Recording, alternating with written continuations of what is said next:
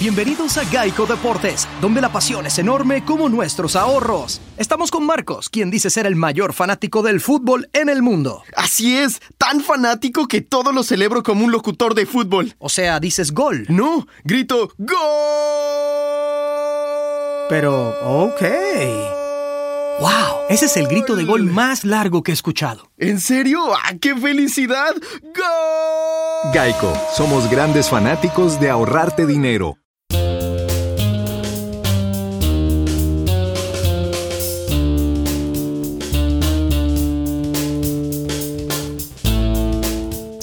Estamos aquí de regreso en Sin Palomitas de Maíz, esta vez con el episodio número 31.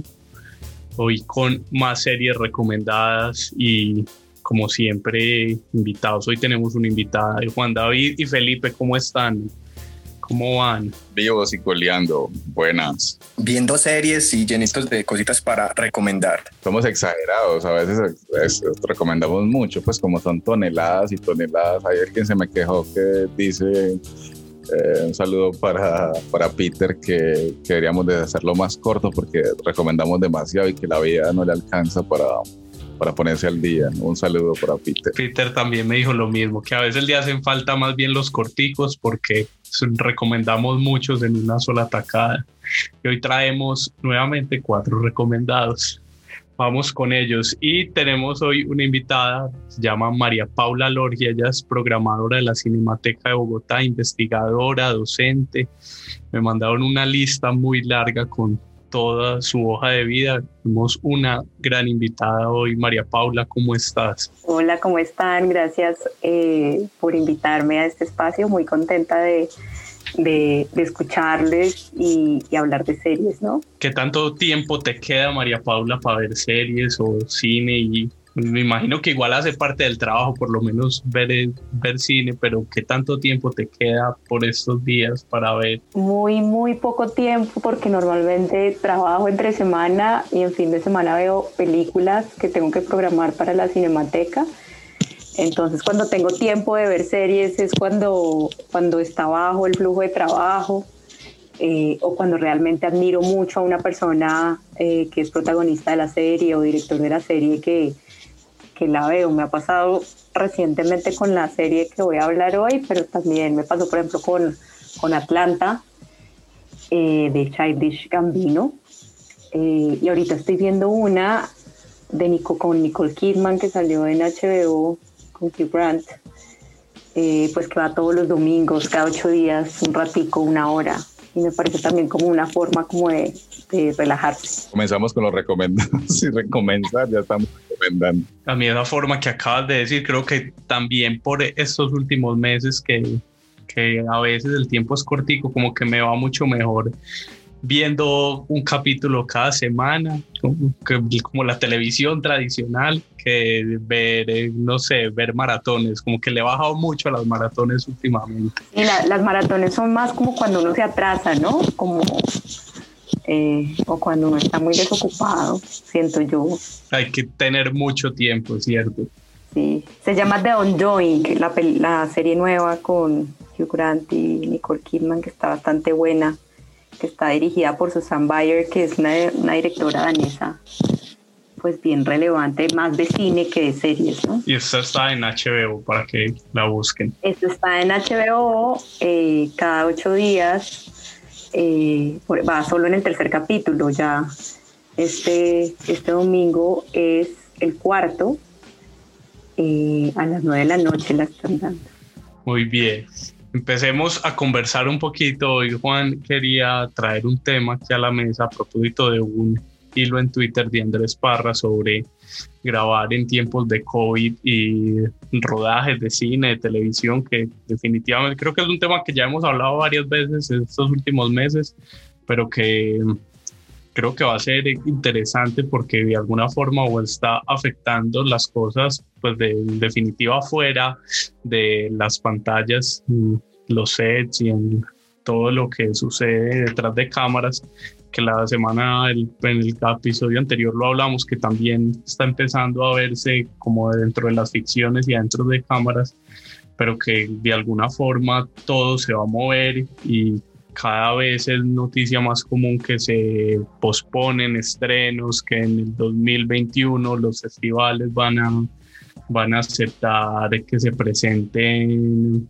películas estrenadas online, que los premios van a tener que, van a tener que aceptar películas de streaming que tanto, tanto habían peleado con eso. Creo que siguen, los cambios siguen y de alguna forma creo que esto también va a hacer que se queden o que creen Juan que trae el tema a propósito del hilo de Andrés Parra. Sí, no, a mí me parece muy bonito el hilo de Andrés Parra, pues que arroba soy de Andrés Parra, eh, los actores insignia de Colombia, insignia por su actuación y porque es, en Twitter está siempre candela ahí políticamente hablando y termina el hilo después de hacer todo como, como desmenuzando la volvió a set eh, y desmenuzó cómo se está volviendo a set, todas las medidas de bioseguridad, maquillaje no te toca, te entregan todo en bolsita, todo el crew con tapabocas. Sin palomitas de maíz. En fin, Chernobyl para grabar una, un plano.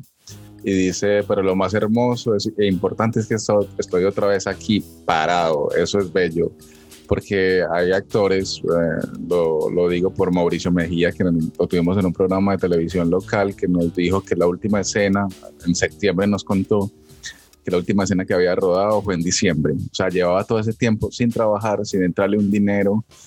Eh, supongo que, que, que, ya estaba desesperado un poco y se alegró mucho que lo hubiésemos invitado a set a hablar simplemente, o sea, estaba emocionado porque todo se frenó, o sea, no hay rodaje, esta gente está mal económicamente, pero desde octubre, septiembre están volviendo todos a rodar con unas medidas de bioseguridad increíbles, pues eh, la, comida, por ejemplo, dice Andrés que es muy triste un poco porque, porque pues, obviamente en la comida es el break donde uno se hablaba mierda realmente, se relajaba un poco, nada, todo el mundo separado, todo el mundo en silencio, no hay opción de comida. Pues yo quiero, como buffet, que era como yo quiero comer esto, es, no, no, te entregan esto y o decís tiempo antes que sos vegetariano o no y coma eso.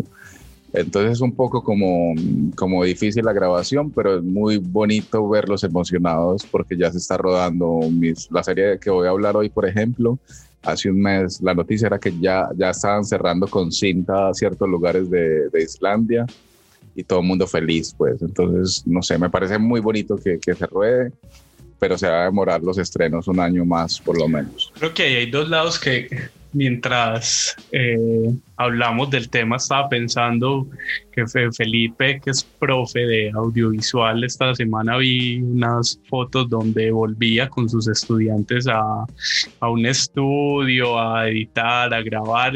Pues que creo que el que se está formando también en este momento, como en esta área del conocimiento, creo que también debe ser un poco traumático que muchos llegan como por el fetiche del aparato, del hacer, de que en ese momento de estar en contacto con los aparatos es muy importante.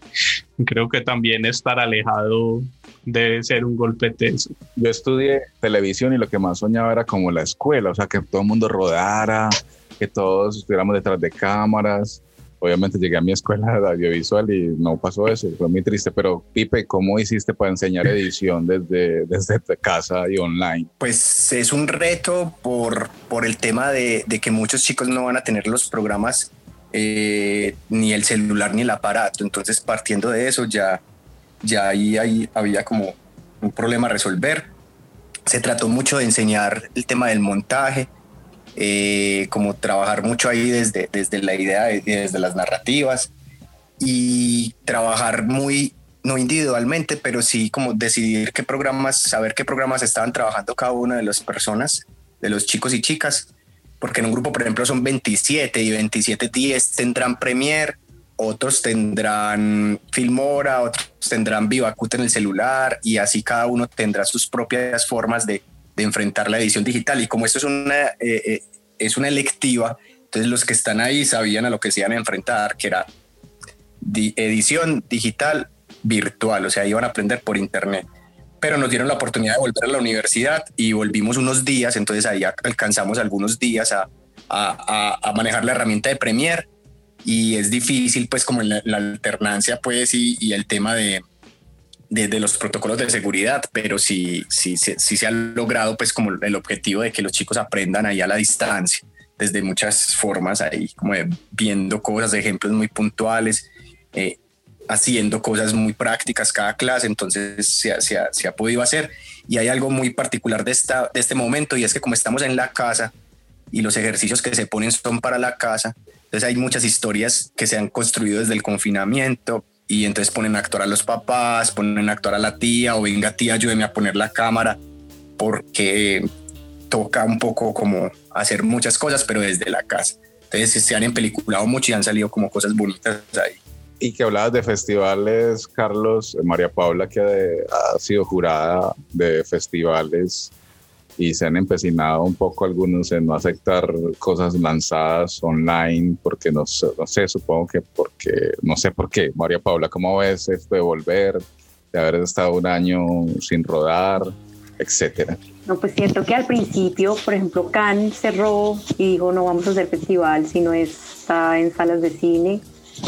Al principio sí había como mucha resistencia, eh, pero por ejemplo siento ahorita que se hizo en Colombia el BIT, que es el Bogotá International Film Festival, la MITBO, que es la muestra documental, como que sí noté que, que, que muchos directores estaban ya como más que todo resignados a que ese es el nuevo formato, ¿no? Como que y las películas no se pueden quedar eh, estancadas también, pues porque hay que seguir eh, con nuevos proyectos. En el caso particular de, de, Colombia, pues hay un estímulo también a la circulación y ellos tienen que estrenar eh, para poder acceder a, a, ese, a ese estímulo.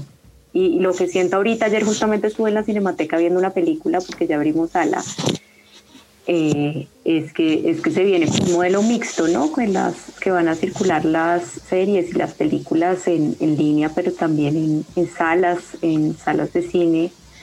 Eh, y, y, pues también es un modelo interesante porque de alguna manera como que genera más acceso y puede atraer más, más, más públicos también. También ha sido chévere ver festivales de otras partes de América Latina, por ejemplo, que antes tocaba ir y ahora uno puede ver digital. Eh, pero también vi el tuit de, Andrés Parra y me emocioné porque, porque pues no hay nada como la experiencia humana de encontrarse en un rodaje o en una sala de cine o, o como, como, como la experiencia colectiva, ¿no?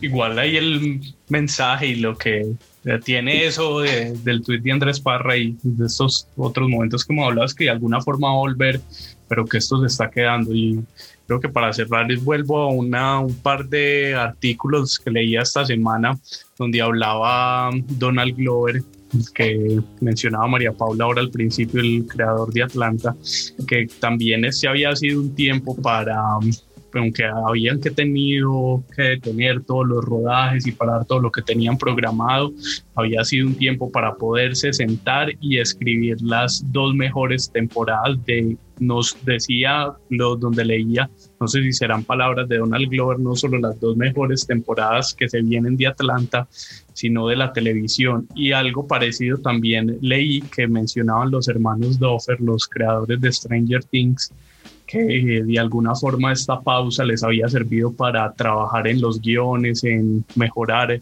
mucho sus, lo que se venía y, y, que también va a ser como muy fructífero el resultado que vamos a ver a la vuelta de seguro unos años, tal vez 2022, eh, cuando veamos los resultados de lo que se escribió y lo que se cosechó durante la pandemia.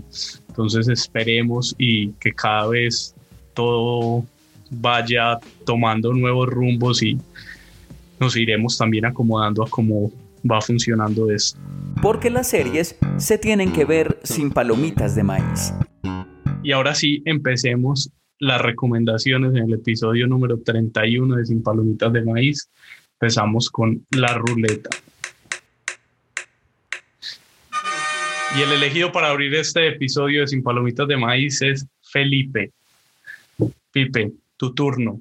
Abrazos a toda la gente de Sin Palomitas de Maíz. Ve, nunca le preguntamos a los invitados si, si ellos cómo consumen las series y las películas, si, con crispetas o sin crispetas, pero bueno, eh, no sé, la invitada de hoy después nos responde eso de sin crispetas o, con crispetas el asunto de ver el audiovisual. Sí, ah, listo, epa. Qué traición, qué traición. Y yo no me puedo concentrar tanto en una película o en una serie con, con crispeta. Muy bien. Bueno, un saludo a todos. Eh, hoy vengo disculpe HBO, lo tengo abandonado. ¿Hace cuántos capítulos? Usted que es el hombre de las estadísticas, Carlos, ¿sabe cuánto, hace cuánto tengo abandonado HBO? Como siete capítulos ya. Hace 12 capítulos. Mentiras, no, tengo, no tengo ni idea, pero la gente no se han escrito, no han escrito cartas al apartado aéreo quejándose. Bonita esa última carta. Bueno, no, hoy vengo con Prime. Disculpas ahí a la gente con HBO. Igual le he invitado a hablar de una serie muy poderosa de HBO vengo con una serie que me encontré hace poco llamada Dark Web.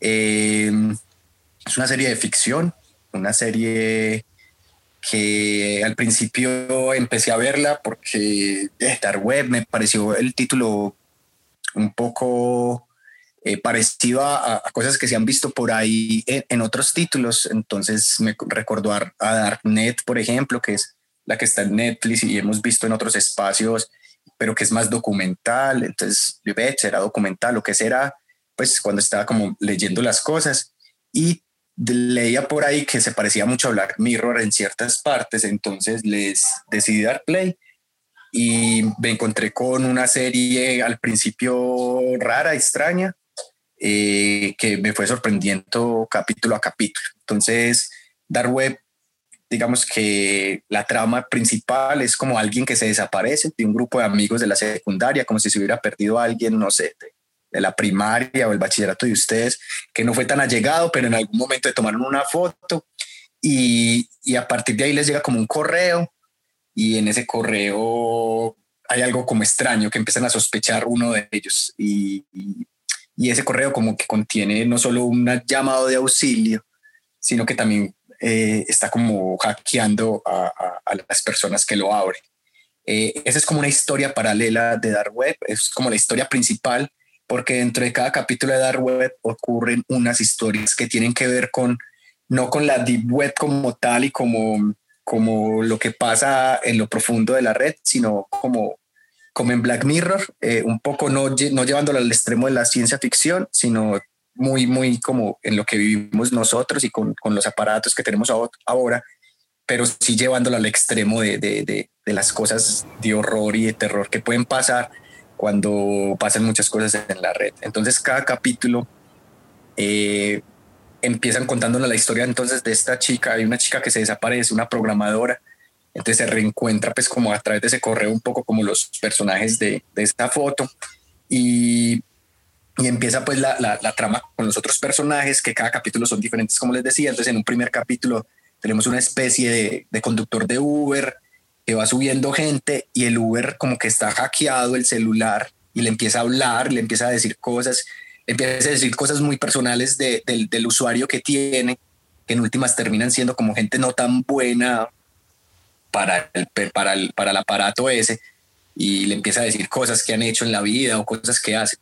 Entonces se le suben gente, gente al, al, Uber y él empieza ese celular a decirle, vea, es que estás, este señor eh, va a golpear a esa señora cuando la lleve a, a, la casa porque es un violento y todo eso, haga algo. Y el taxista, pues el Uber, con todo ese, porque es nuevo, porque lo echaron del trabajo, tiene un montón de cosas ahí.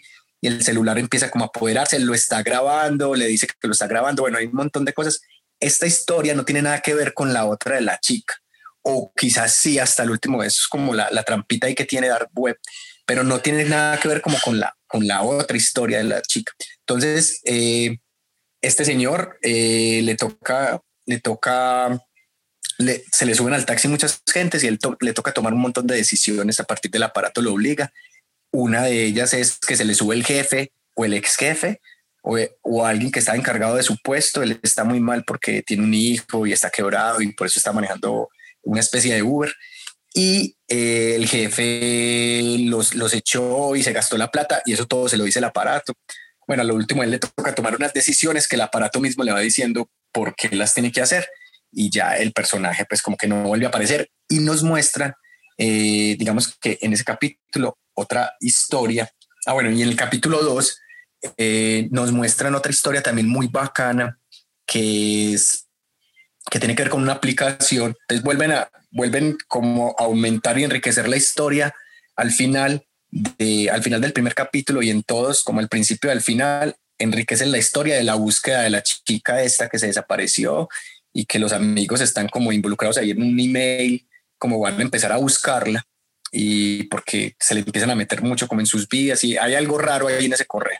Entonces, el, al comienzo del capítulo y al final como que se retoman esas historias. Entonces, el capítulo 2, al principio vuelven otra vez como, como otra parte de esa historia y empieza la historia paralela eh, y alterna que es del segundo capítulo. Tiene que ver con una chica que, que se toma una foto con un famoso en una aplicación como Instagram, la sube y se le vuelve su, su aplicación y sus usuarios eh, de una manera absurda en crecimiento de un día para otro de millones.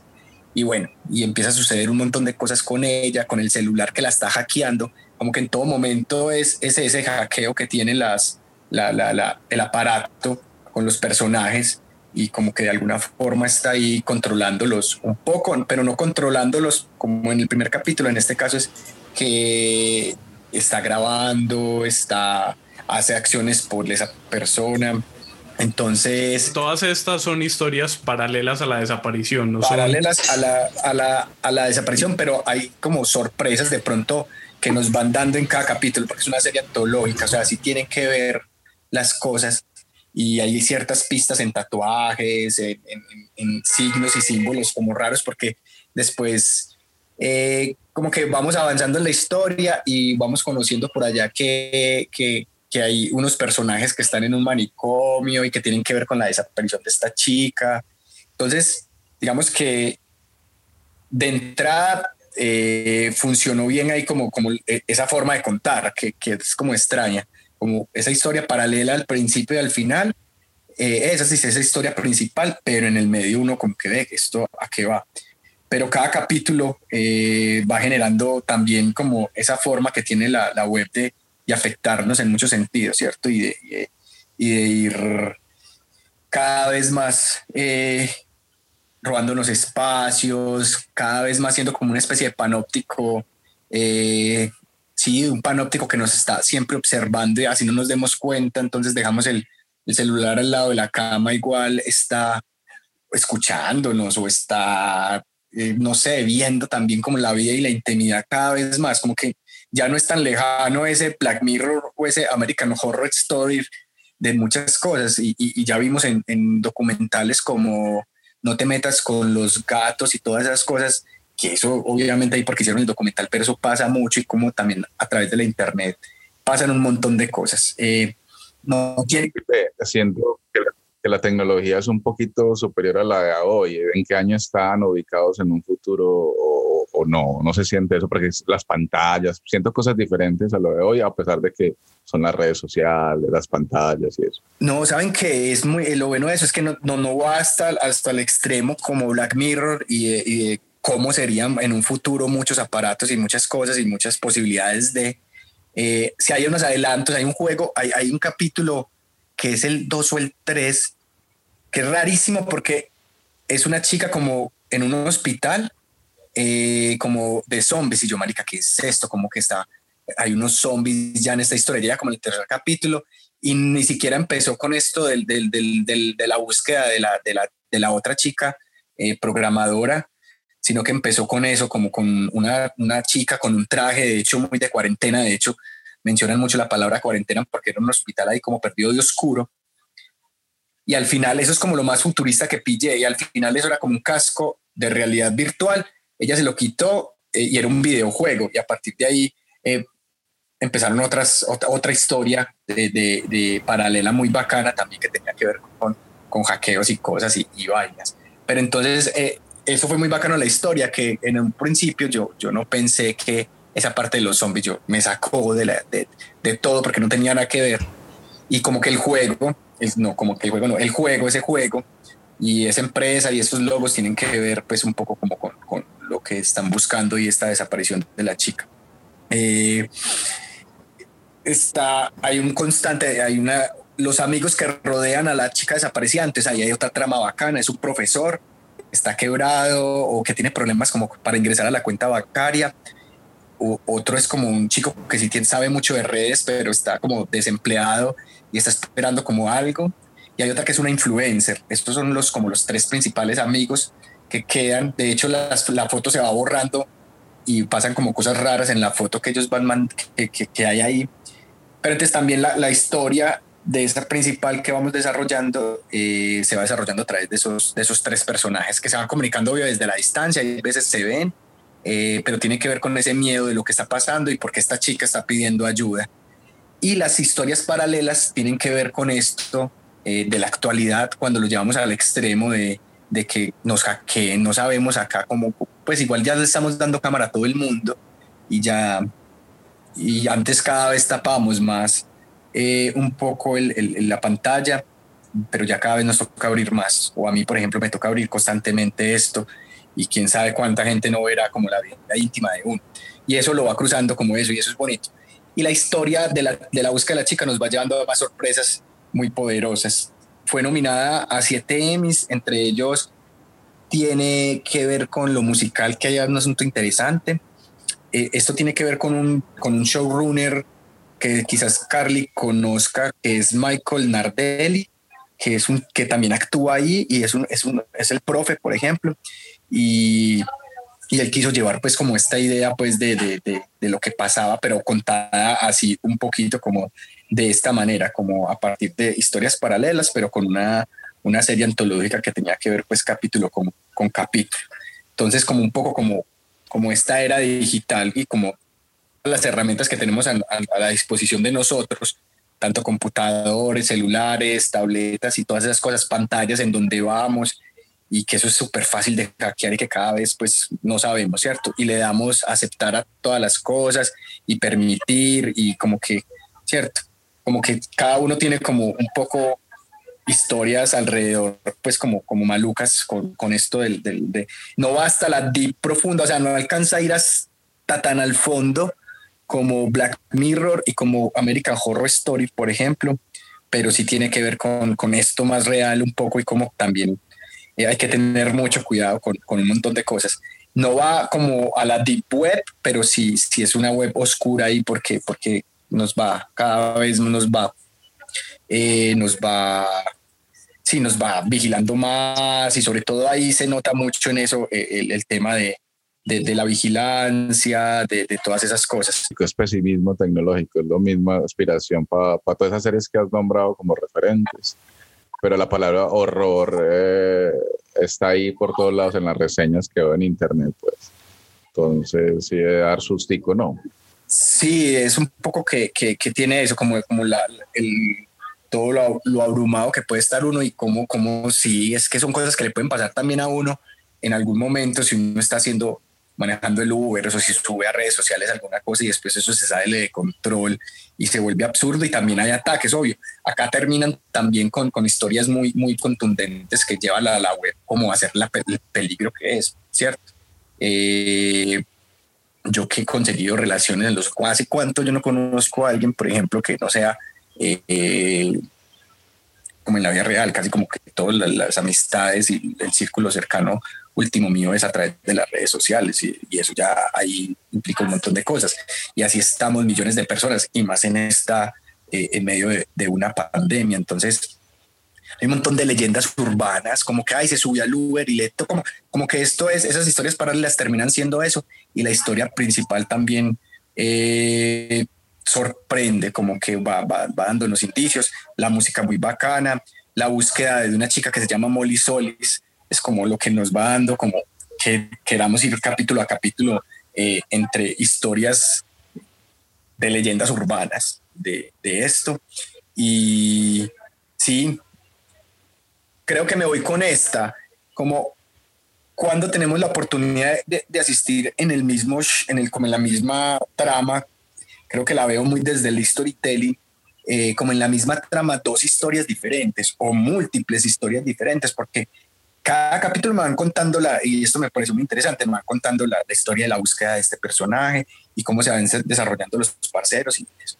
Pero esa otra oportunidad de tener historias paralelas que tienen que ver o no con lo otro, pero son como dos, dos shows. De hecho, como yo les dije ahorita, con el tema de los zombies en el capítulo y cómo la perseguían y ahí, ahí, y ahí mencionan un personaje que después aparece.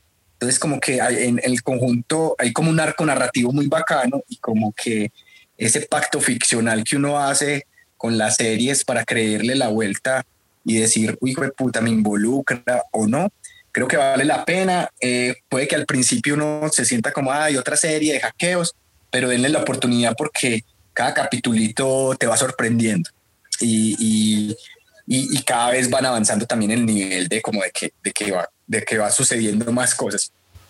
La historia del, del chico del Uber nos sorprende, pero después la chica que, que, que, fue famosa porque se tomó la foto con cualquier famoso por ahí y se volvió refamosa de un día para otro, le pasaron un montón de cacharros y así cada historia, el videojuego también.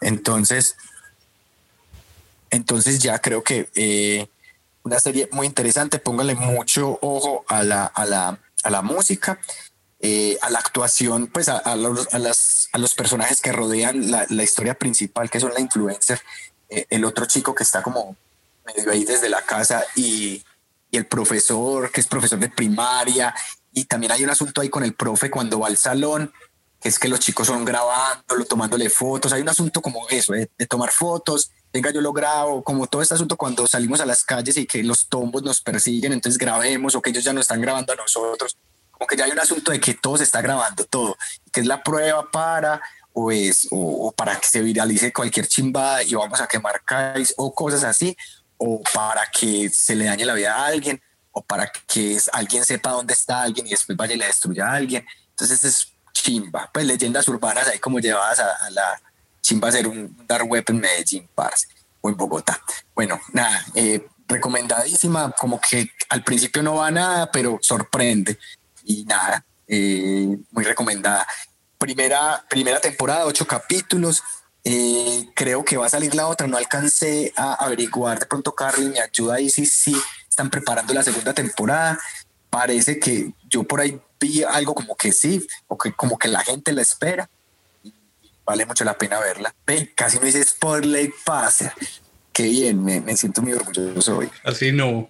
Por aquí leyendo no, no encuentro información, pero me, me, daba risa hace un momento la conclusión de Felipe al terminar su recomendación de Dark Web, de Chim va a ser un Dark Web en las formas de, de, referirse. Un saludo para toda la gente que nos escucha en Centroamérica, que debe quedar como de qué hablan los dos colombianos, por qué se refieren así a las series. Los colombianos. Pero bueno, ahí queda la recomendación de Felipe, Dark Web disponible en Prime Video con una sola temporada hasta ahora y esperemos que más puede llegar. Vamos a escuchar el tráiler de esta primera temporada de Dark Web.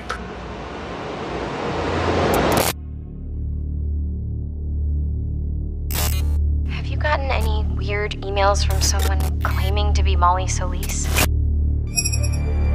Molly who? From high school. Remember her? A few days ago, we started getting these bizarre messages from Molly asking for help. She loved to write. She was always sending me new stuff. Were they all this twisted? Molly was drawn to that stuff. She spent a lot of time lurking in the weird spots of the internet, places most people avoid. Do you have any idea what Molly was getting involved in? Why she may have wanted to disappear? How can no one know where she is? She put real places in the story. Why not just tell us what the hell's going on? Maybe she's being watched. Maybe we all are. There are people out there dismantling the world, and they're just getting started. People like you. Hackers. Worse than me. They will come for you, and I don't know what they'll do when they find you. If she tried to blow the whistle on the wrong project, all God the more knows. reason to keep going. If she found something worth killing for. Someone clearly thought she knew too much. I feel like we don't have a choice here. We have to find her. There's something going on. What the hell did she get us into? Let me start at the beginning. Ahí estaba el tráiler de Dark Web y ahora nuevamente la ruleta. Y ahora es mi turno para recomendar series en Sin Palomitas de Maíz. Les voy a hablar de una serie que sí posiblemente han entrado a Netflix en las últimas semanas y han visto esa lista del como el top 10 que muestra Netflix recientemente de su serie, seguro se han topado con ese nombre. A mí me pasó así y la vi porque me la recomendaron, no porque, no por el, no porque estuviera en la lista o, porque me llamara la atención realmente. Incluso cuando la vi, a quien me la recomendó, me la recomendó David Sanín, que ya estuvo en este podcast hace unos episodios. Le dije que es una serie que yo no hubiera visto como por por intención propia, como decir la, la quiero ver, pero me sorprendió cuando la vi y me pareció como una, una serie bastante llamativa y creo que así mismo ha sido para la mayoría de personas que se encuentran con ella e incluso la crítica. Les voy a hablar de una serie que se llama Gambito de Gama o The Queen's Gambit. No sé si la han visto por ahí en sus, en sus cuentas de Netflix y saben más o menos de qué va la serie, pero les voy a contar un poco sobre ella. Les, bueno, me vuelvo un poco a lo que les decía de que yo no lo hubiera visto. Creo que también la premisa para mi entrada podría ser un poco aburrida. La serie trata de un, personaje que se llama Beth Harmon, es una, una niña huérfana, prodigio del ajedrez, una ajedrecista muy tesa y se centra principalmente en su vida. Es una historia ficticia basada en un libro de Walter Trevis, escrita en 1983, que tiene el mismo nombre, y eh, cuenta la historia de Beth como, y su vida como ajedrecista y como además de eso, cómo tiene que lidiar con la adicción a los antidepresivos y el alcohol simultáneamente va llevando su exitosa carrera por el ajedrez. A mí de entrada, desde el mismo nombre que como que no me decía nada, pues no me parecía ni siquiera llamativo, cuando la vi por ahí en, las listas de Netflix no me, no me conectó. Y luego cuando supe que Gambito de Dama se refiere a una apertura, un movimiento de apertura en ajedrez, mucho menos yo no juego ajedrez, yo creo que ni siquiera sé cómo se mueven todas las fichas, creo que llego a ese punto. No sé ustedes qué, qué tan cercanos sean al ajedrez y me imagino que quien sepa de ajedrez puede disfrutar muchísimo más la serie, pero yo realmente no soy muy muy fanático. Adrián Parada, por ejemplo, que, que, juega, que se conecta a hacer partidas desde el celular con gente de todo el mundo, puede que la disfrute más. Jugando con indios online, peleando por ellos por el chat, eso ya es un colmo eh, tremendo. Ah, yo sé que va al ajedrez, lo sé jugar, pero me frustra tanto, tal vez no soy tan inteligente porque cualquier bobada que uno hace, un error que comete, se va a la mierda horas y juegas muy largo, entonces me parece tan frustrante. No, no, no, lo abandoné, pues no, no soy ñoño el ajedrez, pero sí es. Pero jugaste alguna vez, yo creo que yo ni siquiera, pues les, digo, como que desconexión completamente con el juego. Y me, por ahí en esos parques de aquí de Medellín o en Bogotá mismo, en la séptima, cuando hay un parche de viejitos ahí, me parche un rato a ver qué están jugando, no sé si eh, jaque, pastor y esas cosas que ya hay muchos métodos ya planificados y escritos que uno ya se los puede memorizar y, hacer trampas para que el otro caiga ahí. No me lo sé, pero sí sé que quién va ganando, quién es el mejor, miro las caras de los, de los espectadores. Tiene algo el ajedrez muy bacano, la inteligencia, la matemática, eso como demostración ahí particular de, de, inteligencia. Pues.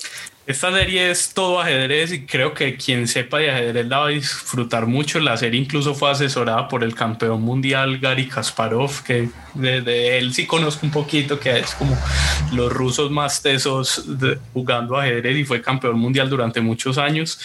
Y, bueno, como les cuento, la serie sigue la vida de Beth Harmony, que es una, una niña huérfana, llega a un orfanato en medio de, a mediados de, de los 60 en Estados Unidos y eh, llega después de un accidente donde su mamá muere. Y en, en este orfanato ella pues es una niña muy inteligente y se descubre un día en el sótano del orfanato que el conserje, la persona que encarga como de los arreglos y la limpieza del orfanato, juega ajedrez solo, pues como si tiene como un tablero de ajedrez y ella le empieza a dar mucha curiosidad de eso. En este mismo, en este mismo orfanato ella eh, descubre los, los, antidepresivos, como que a las niñas les dan eh, drogas para que, para que se controlen y sea como más fácil manejarlas. empieza también como sus adicciones a temprana edad y eh, descubre el ajedrez simultáneamente y se vuelve para ella eso todo un mundo y le aprende a jugar mirando al conserje y más adelante empieza a jugar con él. Él le empiezan a jugar. Todo esto sucede en el primer capítulo y muy pronto descubrimos que, que Beth es una niña con una capacidad extraordinaria para el ajedrez y cómo empieza a avanzar en el mundo del ajedrez. La serie es completamente centrada en ella. Aquí no hay eh, subtramas. Eh, tramas paralelas, secundarias, todo está muy centrado en el personaje de Beth y en cómo ella va creciendo. La serie, incluso la primera secuencia de la serie es con una Beth mayor jugando en un torneo de ajedrez en París y muy pronto volvemos al, al inicio de la historia donde sucede el accidente y ella es llevada al orfanato y a partir de ese momento la historia se cuenta cronológicamente hasta que Beth se convierte en una gran campeona de, ajedrez. Entonces, la serie es todo un viaje por la vida de ella, por la soledad, por las adicciones, por la amistad, por el ajedrez, que es un mundo completamente de hombres en los 60 en Estados Unidos y que es incluso un como un deporte menor que se juega en pequeños salones que les prestan en universidades, que tiene un poco de prensa, pero no tiene como, como tanto seguimiento como otros deportes. Y vemos como ella va creciendo y empieza no solo a competir y a ganar en Estados Unidos, sino a ponerse metas mucho más grandes, como lo vemos, pues digo, incluso lo vemos en el primer capítulo, a llegar a torneos internacionales en México, en París y finalmente en al final de la serie a grandes torneos como en Rusia con grandes campeones mundiales y donde el ajedrez es todo un evento y un deporte muy importante como a nivel social y mediático. ¿Y el amor? ¿Dónde está el amor, Carlos? No hay amor, aquí hay, aquí hay, mentira, sí hay amor, finalmente hay, hay como pequeñas, pequeños momentos de amor, pero no es una, una parte central de la serie. Entonces ahí, por eso dije que es una serie que yo normalmente no vería. Puede que...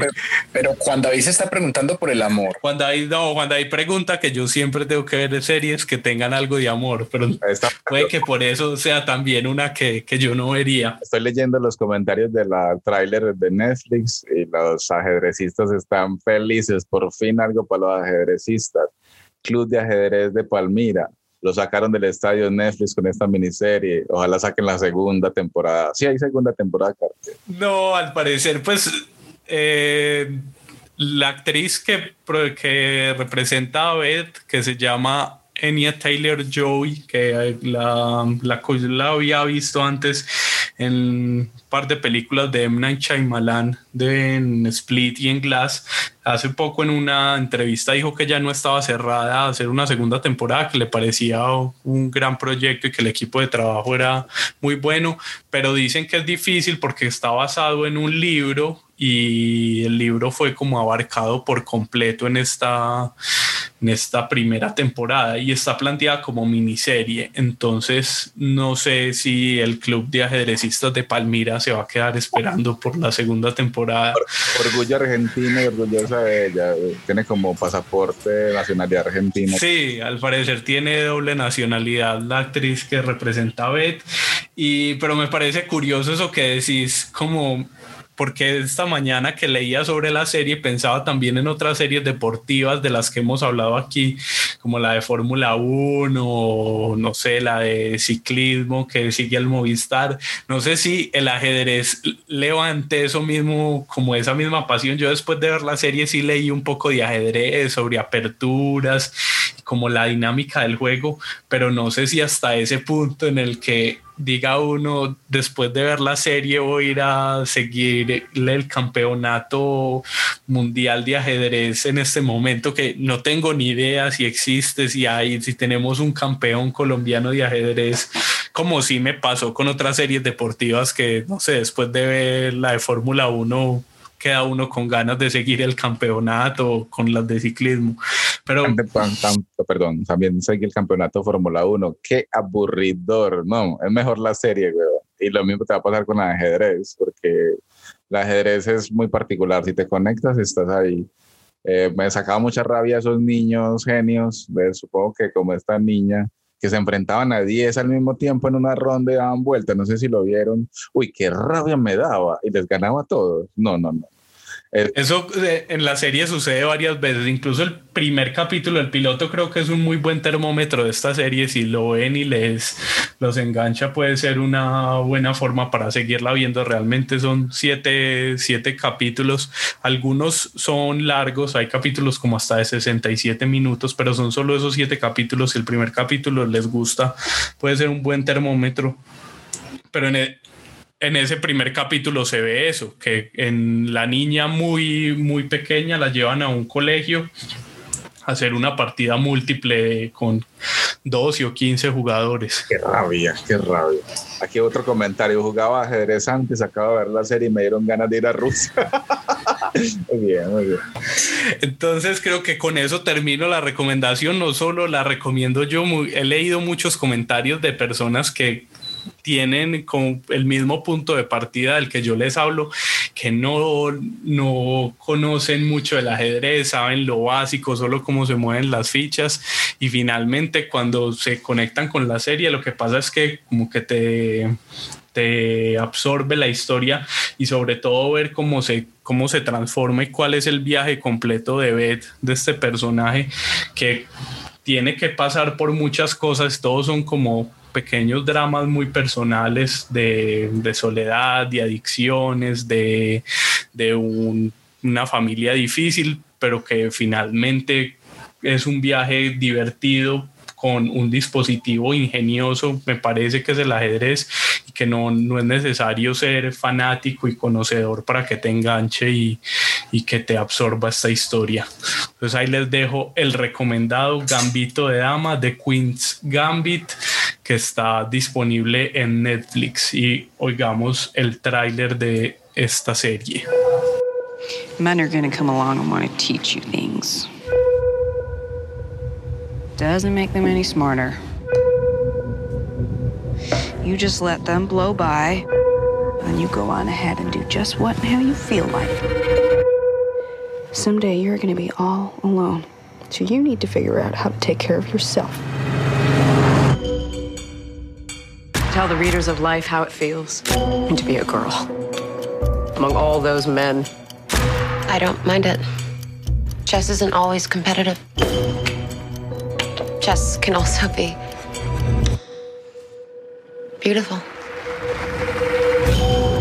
You're an orphan, Beth. I'm fine being alone. I feel safe in an entire world of just 64 squares. Creativity and psychosis often go hand in hand. Or for that matter. Ahí estaba el tráiler de Gambito de Dama y ahora nuevamente la ruleta. Y ahora el turno es para nuestra invitada María Paula Lorgia, que nos va a hablar de una serie que yo personalmente no he visto, pero me parece llamativa por su protagonista, María Paula. Es tu turno. Bueno, voy a hablar, como dices, de Afterlife, que se traduce en Después eh, de la Vida. Es una serie de Netflix eh, que salió el año pasado. La segunda temporada eh, estuvo ahorita en abril, recién comenzada la, la pandemia y empecé a verla porque Ricky Gervais es eh, su director, eh, productor y actor principal, es eh, un comediante británico pues muy conocido y, muy importante y yo soy un poco fanática de él básicamente porque había visto su serie anterior que es The Office, que también es mundialmente muy muy conocida y que él también protagoniza, ¿no? Y que, y que retrata como en esta también eh, personas de la vida cotidiana y de alguna manera también ve como el humor que hay en la vida cotidiana donde no pasa nada y donde hay personajes que no hacen nada relevante. Eh, y bueno, yo también tengo un interés muy particular por la comedia británica, por, pues, por un humor absurdo, de sátira, mucho sarcasmo pues de Monty Python, que es como el mayor referente de la comedia británica, de Peep Show, que es otra serie eh, increíble de la BBC. Y bueno, esta es una, es una serie de, de comedia, humor negro, muy negro, eh, de dos temporadas, como, como, dije, como dije ahorita, y habla como sobre la historia de Tony, eh, cuando fallece su esposa, quien adora de, de cáncer. Eh, y él entra en las dos temporadas en, la depresión y en el deseo de suicidio. Y básicamente la serie gira alrededor de, su actitud eh, depresiva eh, y suicida después de la muerte de su esposa, pero también de la eh, incapacidad de poder llegar a hacerlo porque tiene una perrita eh, que vivía con él y su esposa que siempre le impide hacerlo y también pues por los personajes que lo acompañan eh, que son su papá que tiene, que tiene Alzheimer y son como sus compañeros de oficina y de, de, alguna manera durante la serie él se va dando cuenta cómo cada personaje tiene algo que decirle y tiene que decirle que la vida de alguna manera sigue, ¿no? Eh, y bueno. Pero la premisa ya es bastante oscura, no es tan cómica. Sí, sí, de hecho es una comedia totalmente negra. El, hace poco, no sé si ustedes lo vieron, eh, en el discurso que hizo en los premios Emmy este año, eh, él dice, él dice, les recomiendo mucho mi serie de Netflix que es sobre el suicidio y muy seguramente va a ser más divertida que, que, este, que estos premios, ¿no? Pero, pero sí es bastante oscura. los personajes son, por ejemplo, un amigo dealer que en la primera temporada le vende crack, eh, una prostituta que se vuelve su mejor amiga. Eh, y bueno, él trabaja en, paralelamente en un, en, un, en un periódico que cubre noticias locales y que, y que habla sobre personajes pues como muy eh, pintorescos de, de, de, su barrio que hacen como cosas eh, del común, un personaje, por ejemplo, que se opera eh, demasiado, o, personajes que, un bebé, por ejemplo, una familia que tiene un bebé que tiene el bigote como Hitler, no sé, como cosas bien, bien absurda, absurdas, pero, pero es como también al mismo tiempo una historia sobre el amor, ¿no? Y el amor que le tiene a su esposa que falleció y de alguna manera como que, sobre todo en la segunda temporada, eh, él empieza eh, a darse cuenta que se puede volver a enamorar de otra persona y que de alguna manera el amor es como un aspecto central eh, de la vida. Así que, Carlos, si quieres ver películas, eh, series sobre el amor, pues esta es una, pero desde un enfoque, pero desde un enfoque muy distinto, pues como a través de, la muerte, ¿no? y bueno, la primera temporada es más que todo el viaje a través de su depresión, comentarios muy eh, muy ácidos contra, contra el mundo que hace, que hace el protagonista. Eh, hay varios viajes de crack, eh, de intentos de suicidio. El él es como muy amargado y muy maltratador por, por, con, las, con las personas. Y en la segunda temporada él está como más enfocado en la salida de la crisis, en como, en el, como les decía, en un renacer, en enamorarse de nuevo. La voy a poner en la lista. chistes y muchos capítulos muy interesantes. Uno en que él va a yoga y hacer yoga, pero no le funciona. Eh, en el que se alcoholiza con vino, eh, pero no, pero pues tampoco funciona. Y bueno, y en general la estructura de la serie eh, es la vida diaria de él en la oficina, en la casa y en el cementerio donde va a visitar a su, eh, a su esposa, eh, pero también está como combinada con videos que le deja ella para ayudarlo a superar la muerte. Entonces eso también es como súper, súper bonito porque él siempre está tomándose un vino, viendo en el computador los videos de ella, un poco a manera de flashback, para que uno entienda pues cómo era su relación y cómo él fue feliz con ella y cómo el amor de ella era tan grande que le deja unos videos para, para, que, para ayudar a, superar el duelo. Y bueno, es una serie muy cortica, son, son dos, son dos eh, temporadas de seis episodios eh, cada uno.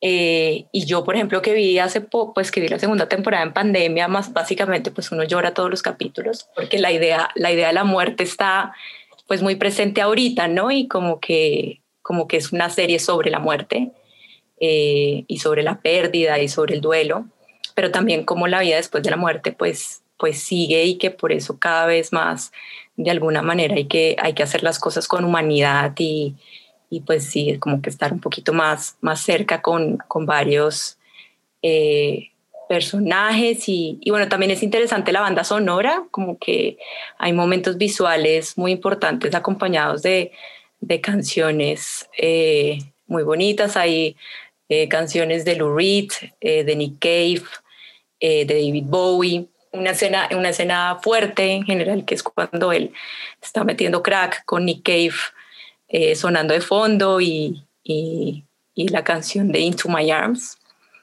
Eh, sí, como, como escenas bien sublimes y bien, bien interesantes también. No es solo como una serie de diálogos, sino también de, de momentos visuales pues, pues muy profundos, ¿no?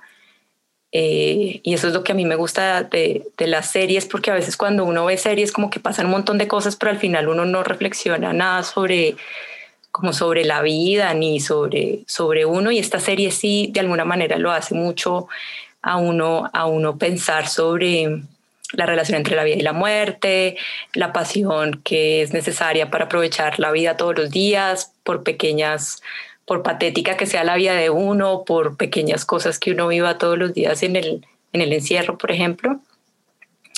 Eh, y nada, pues es una comedia del absurdo para los que les guste la comedia del absurdo y el sarcasmo y el humor de, de Ricky Gervais. Son capítulos cortos, ¿cierto? No son con estructura. Sí, sí, sí, son capítulos como de de media hora. Uno lo puede ver en un, o sea, en un día puedes ver una temporada y al otro día puedes ver la otra temporada. Claro. Si tienes tiempo, ¿no? Y lágrimas. pues porque si lloras, cada capítulo hay que tenerse, si lo haces maratón. Sí, sí, pero, pero es, es adictiva, es decir, uno sí se puede ver un, eh, una, depende de tu personalidad, ¿no? Porque también es una serie fuerte. A miedo, eh, María Paula, que pronto me... Sí, sí, cuando estaba hablando sí decía porque estoy recomendando esta serie, pero, pero realmente la estoy recomendando porque sí lo toca uno mucho por, y, y, y, me parece además muy magistral de parte de él eh, cómo lograr una comedia a partir como de esta historia tan cruda, ¿no? Porque uno, hay momentos en que uno ríe, pero también llora, como, como muy, muchas emociones y eso pues es muy difícil de lograr la, la, la, la comedia en general y pues más la comedia con, con humor negro. En el tráiler vemos que insulta a niños, a gente que pide donaciones en la calle. Él va cambiando, sigue siendo hijo de puta hasta el final. No, va cambiando porque se da cuenta, pues como que, que, que el mundo no gira alrededor de él, ¿no?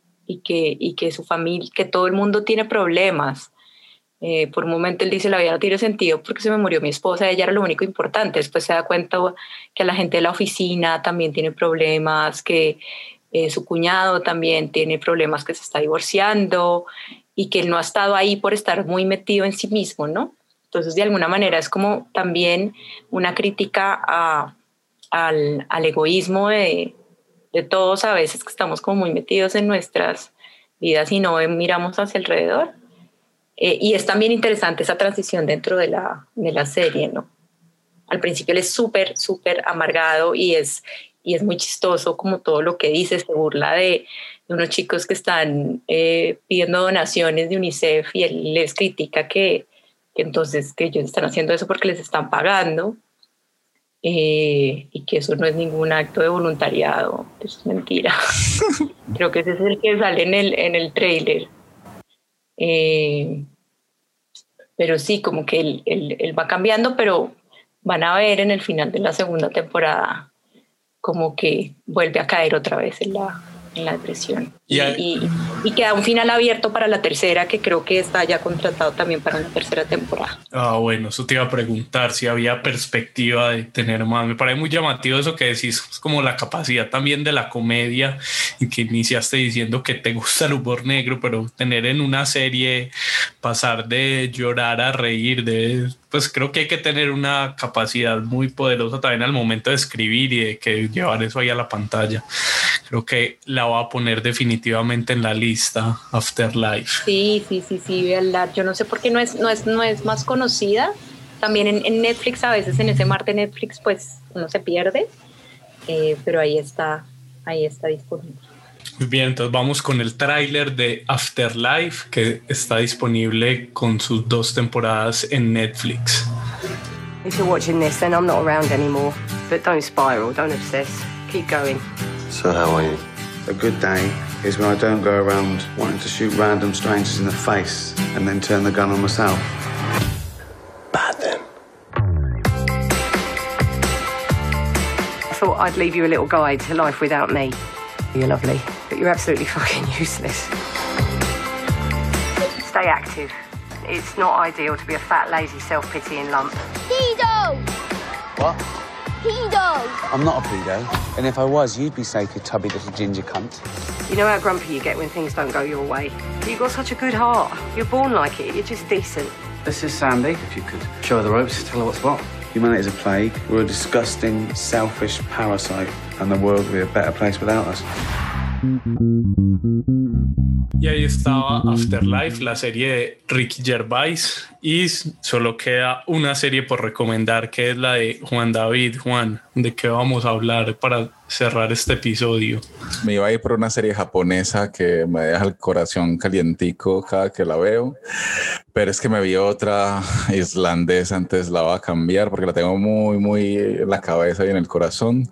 Entonces aquí hago un gancho para la próxima capítulo si hay, que viene una japonesa, entonces me cambio por esta islandesa que es que se llama Trap o Atrapados, mi español es mejor, eh, creada por el actor y director Baltasar Kormakur. es español islandés, el parcero este, y en el 2015 la inventa. Trap eh, se transmitió originalmente en la televisión pública islandesa, RUP, no sé cómo se pronuncia bien, y ahora vienen las pronunciaciones complicadas, ¿cierto? Todo, todo inicia en un pueblito eh, al norte de Islandia, se llama Siglufjordur, Siglufjordur, bueno, en fin, queda al norte de Islandia. Islandia, eh, a pesar, eh, bueno, es nórdico, arriba en el norte, nórdico, pero no es continental, es una isla. Y si hace frío en Islandia, en el norte de Islandia hace más frío todavía. La primera temporada, tiene dos temporadas. La primera temporada va sobre un barco, un ferry que llega al pueblito. Eh, los ferries traen pasajeros y carros y viene de Dinamarca. Hay un poco ahí de, trasfondo porque Dinamarca, hasta creo que la Segunda Guerra Mundial era, Islandia era territorio de Dinamarca, el rey de Dinamarca y y lo perdieron porque perdieron el control cuando los nazis los invadieron. Islandia dijo, eh, ya no quiero ser de ustedes, me voy a separar. Y el rey les dijo, bien pueda, porque los entiendo, nadie quiere ser, eh, no sé, súbdito de los nazis. Entonces ahí son libres, llevan como un ratico siendo libres y lo recordamos porque juzgaron a los banqueros durísimo en la crisis de, económica la corrupción no la aceptan. Eh, entonces es el pueblo islandés, 400 mil habitantes, son pequeños. Entonces llega este ferry a ese puerto del norte eh, y se queda ahí atrancado porque comienza un mal clima, o sea, hace frío y esa primera temporada el clima es horrendo, sales por unos, por unos panes a la tienda y, mejor dicho, te mueres. Eh, quedan atrapados, las carreteras se cierran Y claro, por supuesto, pasa un crimen atroz, horrible, en un pueblito donde lo más grave es que la gente se, se parquea al frente de un hidrante de agua porque es peligroso y le ponen una multa. Eso es lo que pasa en ese pueblito. Hay tres policías eh, desarmados porque en Islandia la policía es desarmada, como en cuatro o cinco países del mundo y los únicos armados son, son la, el SWAT, eh, los grupos de, de- de rescate y eso. O cuando es muy dramática la cosa, llaman a otro grupo. O sea, ellos andan con un bastoncito, pues ahí como que se alarga y ya, ni siquiera un taser. Y les toca investigar ese crimen atroz, porque la policía de Reykjavik, la, la capital de Islandia, no puede mandar ayuda porque por aire está cerrado, por tierra no puede entrar y los forenses no llegan, no llegan, entonces un problemón porque ese crimen está ahí, comienza a aumentarse, a aumentarse los problemas para esos tres policías. El, protagonista mayor es Andri Olafsson, eh, eh, actuado por, eh, por Olafur Darry Olafsson, um, un actor eh, estadounidense con ascendencia irlandesa. Es un oso gigante, barbado. Inclusive en Inglaterra, en el Reino Unido, dicen que sex symbol es gordito, o sea, es un oso y que tiene en la vida, en la vida de, de la serie, tiene la vida vuelta porquería. Es el duro de la policía, pero está viviendo de los suegros, duerme en el mueble, sus hijos lo quieren, pero obviamente la esposa no, la esposa viene con, con, con su nuevo novio, una mierda, o sea, la vida de él está ahí en la cuerda floja. Irinka, la policía, la mujer policía de, del de- de allá de ese cuartelito, vive con un pescador muy relajado que fuma porro y lo siembra ahí en el armario, pero es el que hace la comida en la casa y ella es como muy fuerte, es como el hombre en la casa. Y hay otro policía, eh, As- Asgeir, no sé cómo se pronuncia bien, no lo recuerdo muy bien, es el asistente policial, como el, el- menos fuerte de, los tres. Y, y juega todo el día en el computador ajedrez, Carlos. Todo el día está ahí eh, moviendo jugadas, pero ese conocimiento de estar como ñoño ahí en el computador lo ayuda a solucionar asuntos, ¿cierto? A medida que la trama pasa. Eh, es el de los discos duros, el que es capaz de hablar- abrir un correo electrónico con ingeniería social y esas cosas. En todo caso, la primera temporada muy fría. Hay un entramado de política, de clima y sobre todo, eh, a pesar del frío, es un infierno chiquito. Es un pueblo chiquito, un infierno porque todos tienen secretos, en fin. El alcalde, la mujer del alcalde, etcétera. Y comienzan a haber muchos crímenes, más muertos, más problemas. Muy buena, demasiado buena. La disfruté de inicio a fin. Eh, me veía un capítulo cada día, es otro idioma, es otro universo, eh, mucho frío, otra cultura y una forma de tensión, de, como de, drama policíaco. Hay un género llamado, pues como para esos países, se llama noir nórdico, como ruido nórdico, nórdico, nórdico. Y la segunda temporada me conecté, la amé, la califiqué bien, puse comentarios en TV Time eh, y la segunda temporada me la tragué completa. ¿Por qué? Porque este man, el actor, eh, digo, el protagonista Andri, se va para, claro, con su vida está vuelta a mierda, se va para la capital otra vez, abandona a sus suegros, porque en la primera temporada pasó horrible ahí y se va para la capital. Pero vuelve al norte porque pasó un, un asesinato. Pero, eh, de la, pero la historia que contaste, la primera, sí se resuelve en la primera temporada. Se cierra ahí ese primer. Claro, al final llegan la policía de Reykjavik y ayuda a solucionar el asunto, pero esos tres policías son capaces con ese, con ese entramado y descubren todo, o sea, siempre lo descubren. O sea, uno es, hay que tener paciencia porque ellos tienen otro ritmo, ¿cierto? Otro clima y otro idioma. Y en la medida que uno espera, pues que sea muy que efervescente, eh, como acelerado, no, no, no, no, calma, eso es otra cultura y van despacio, pero despacio van abriendo melones ahí, abriendo puertas y cerrando ventanas. Y, y claro, lo, lo resuelven queda uno muy feliz, le duele a uno porque se va gente que, que, uno va amando, a gente que va odiando, se vuelven buenos. Es muy bonita, es muy bonita, pero, pero no es así escandalosa, arriba, arriba, sino es muy chiquita en un pueblo chiquito, eh, gente que no le pasa nada, que le comienzan a pasar cosas. Y el ferry trae, trae problemas, pero luego el capitán es muy importante en esa, en esa, temporada y luego se convierte en bueno, bueno disfrutable totalmente, cambiante, eh, sorprendente. Eh, es muy buena. Y en la segunda temporada, los mismos personajes, los mismos policías se vuelven a encontrar porque pasa otro crimen. Un gemelo, pues un, personaje va donde su hermana gemela, gemela, sí, melliza, no se parece, sí, mellizo, son hombre y mujer, mellizo, y la abraza y se enciende y la, la quema. Él muere y ella queda herida. Ella es ministra de industria, de industria. Ella es responsable de las industrias, de lo, de la prueba que se abran empresas y eso. Y comienza la segunda temporada y Andri vuelve arriba al norte y le toca comenzar a investigar todo lo que pasa alrededor de una planta geotérmica.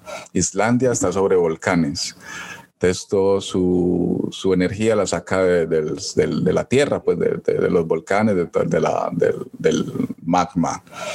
Y en esa industria comienzan a pasar un montón de, en esa empresa comienzan a pasar un montón de, vainas, de muertos, nuevos personajes, más secretos familiares. Está hecha con, con campesinos. La primera era muy del pueblo, del town y esta es puro campesino, muy, muy nacionalista irlandés, Islandia para los islandeses, porque la gente que está comprando la planta le está metiendo, inyectando plata a la planta, eh, es árabe y americana, desodian a esa gente y comienza la tensión Claro, en las plataformas de calificación, ah, los americanos y europeos extrañan la nieve, que ese clima de mierda que yo no sé cómo grabaron la primera, era horrible.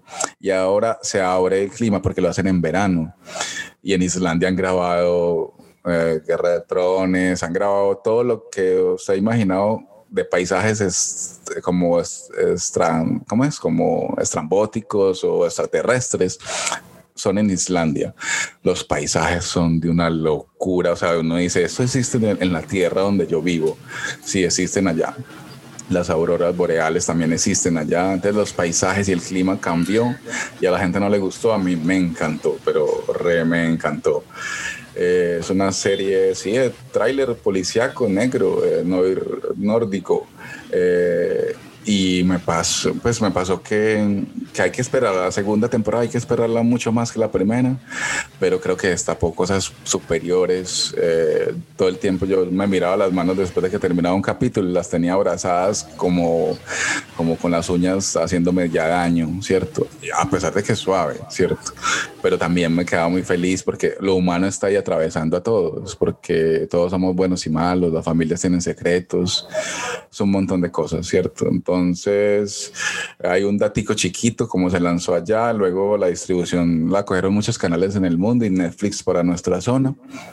Cuando salió en Islandia, la primera el primer temporada eh, acaparó el 86% del share. O sea, 8 de cada 10 islandeses tenían su televisor encendido. Una locura, pues, ¿cierto? Y como les dije ahorita, ya ahora ya están viendo que están grabando, pues hay, hay filmación entonces se viene la tercera temporada. Véansela, o sea, es otra cosa, es, otro, es otra forma de tensión, otra forma de comportamiento policial, otros asesinatos. Me encantó, soy muy como apasionado por las series del frío. Y ¿Cómo llega uno a una serie irlandesa? ¿Con qué hay que alimentar el algoritmo para que Netflix le diga a uno, mira, esta serie en Islandia? Porque eso en mi feed de Netflix es invisible, ese tipo de series. Hay que obsesionar, sí, hay que, porque después de Brown, Brown me dije, ¿y cuáles son las series de Islandia, eh, nórdicas que, que valen la pena, las mejores? Y hay una de Killer, se llama, de Bron Brown, y después venía esta como en el listado. Entonces hay que buscarla en Netflix, poner la palabra exacta, tra, e, hasta que no pones la palabra completa no te la suelta, o sea, no, no, no la ves. Y lo primero que ves es a a Andri, a ese oso gigante barbado en una nieve mirándole a la cámara y uno dice, ¿qué es esto? Y uno lo lee, es un crimen en un pueblito islandés donde no pasa nada, pasan cosas horribles.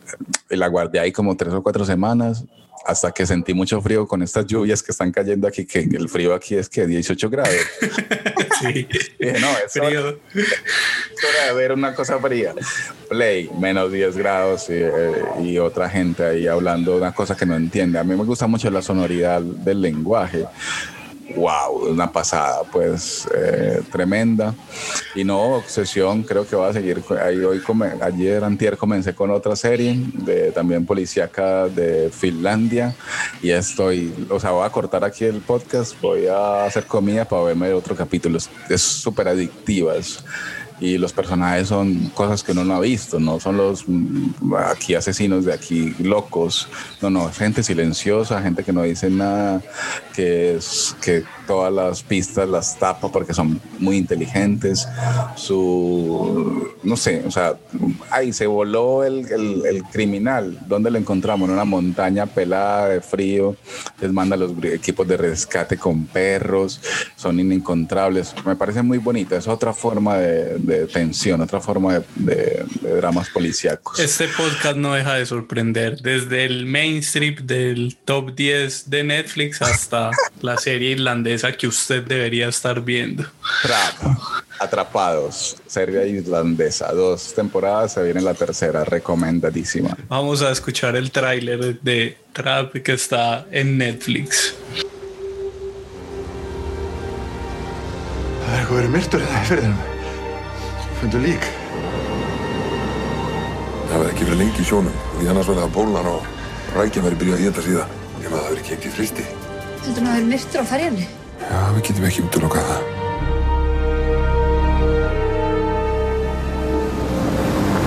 Excuse us.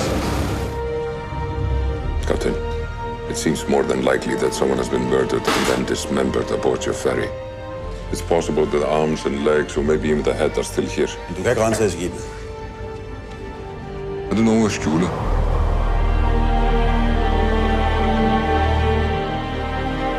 Pappi, heldur að hún náur honum áður en hann drepur einhvern annan? Veðstofa segir þetta líti ekki vel út. Heiðin er að lokast. Ég er með skipur um að halda öllum um borð í ferjunni þangað til að rannsóknartími kemur frá Reykjavík. All flights have been cancelled due to weather. Y llegamos al final del episodio 31 de Sin Palomitas de Maíz. A María Paula que nos acompañó hoy y nos recomendó Afterlife. Muchas gracias por estar aquí. Y Juan y Felipe, muchas gracias. ¿Tienen algo más, otro recomendado que están viendo, que están antojados? Recomendaciones corticas antes de irnos. Ahorita que hablaste de, ajedrez, me quedé pensando en una película para que la pillen por ahí, que se llama La Defensa del Dragón. Es colombiana, es bien bonita, bien linda. No sé dónde verla, usted que sabe piratear más, Carly, de pronto nos ayuda, pero bien bonita y hablando de, de ajedrez. María Paula está en la cinemateca, yo creo que María Paula sabe. ¿De piratería o de qué hablas? Cosa legal. que, ah, de- hay, hay unas muy buenas plataformas, por ejemplo, la sala virtual de la Cinemateca, Ajá. el MAM de Medellín, Movies, donde encuentran muy buen cine colombiano eh, y ahí yo creería que la defensa del dragón puede que esté en, en Movies o en algunas de las plataformas eh, locales que están también a muy, muy buenos precios. Yo tengo una chiquito, se llama, está en, Prime, en Amazon, se llama Eat, Race, eh, Win, Correr para Ganar, que es sobre la chef de Lorica Green Age en esa época, un equipo de ciclismo australiano donde está Chavito, el, eh, un colombiano corredor de ciclismo, y es sobre el Tour de Francia del 2017 y es sobre todo de comida, de, de, de hacerle comida a gente que se se traga 5.000, 6.000 calorías diarias, una pasada. El que le gusta el ciclismo es una preciosidad y el que le gusta la comida es una preciosidad. Una miniserie de cinco capítulos muy buena.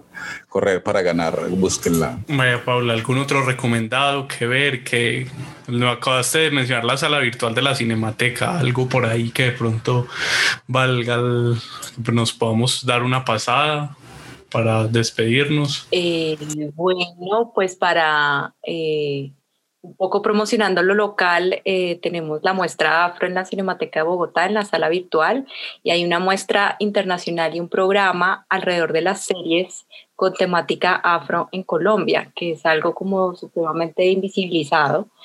Eh, entonces, por del 19 al 29 de noviembre van a poder ver eh, series eh, producidas por la comunidad afro audiovisual en Colombia para que no se lo pierdan. Muy bien, ahí está en la página de la Cinemateca es eh, cinematecadebogotá.gov.co y está disponible pues para todo, todo Colombia. Perfecto. A, a, a un precio de 5 mil pesos nada más. Nada más, está muy buen precio. María Paula, muchas gracias. Y yo tengo un último recomendado también súper cortico, como el que acaba de hacer Juan. Es una serie de, tiene cuatro capítulos, la primera temporada, se llama Song Explorer y está en Netflix y habla como el proceso detrás de las canciones, de cómo se hicieron, cómo se pensaron, cómo hicieron para grabarse. En el primer capítulo hablan con Alicia Keys, con R.E.M. y con Lin Manuel Miranda sobre procesos de diferentes de sus canciones y pues está muy muy cortica muy buena de ver.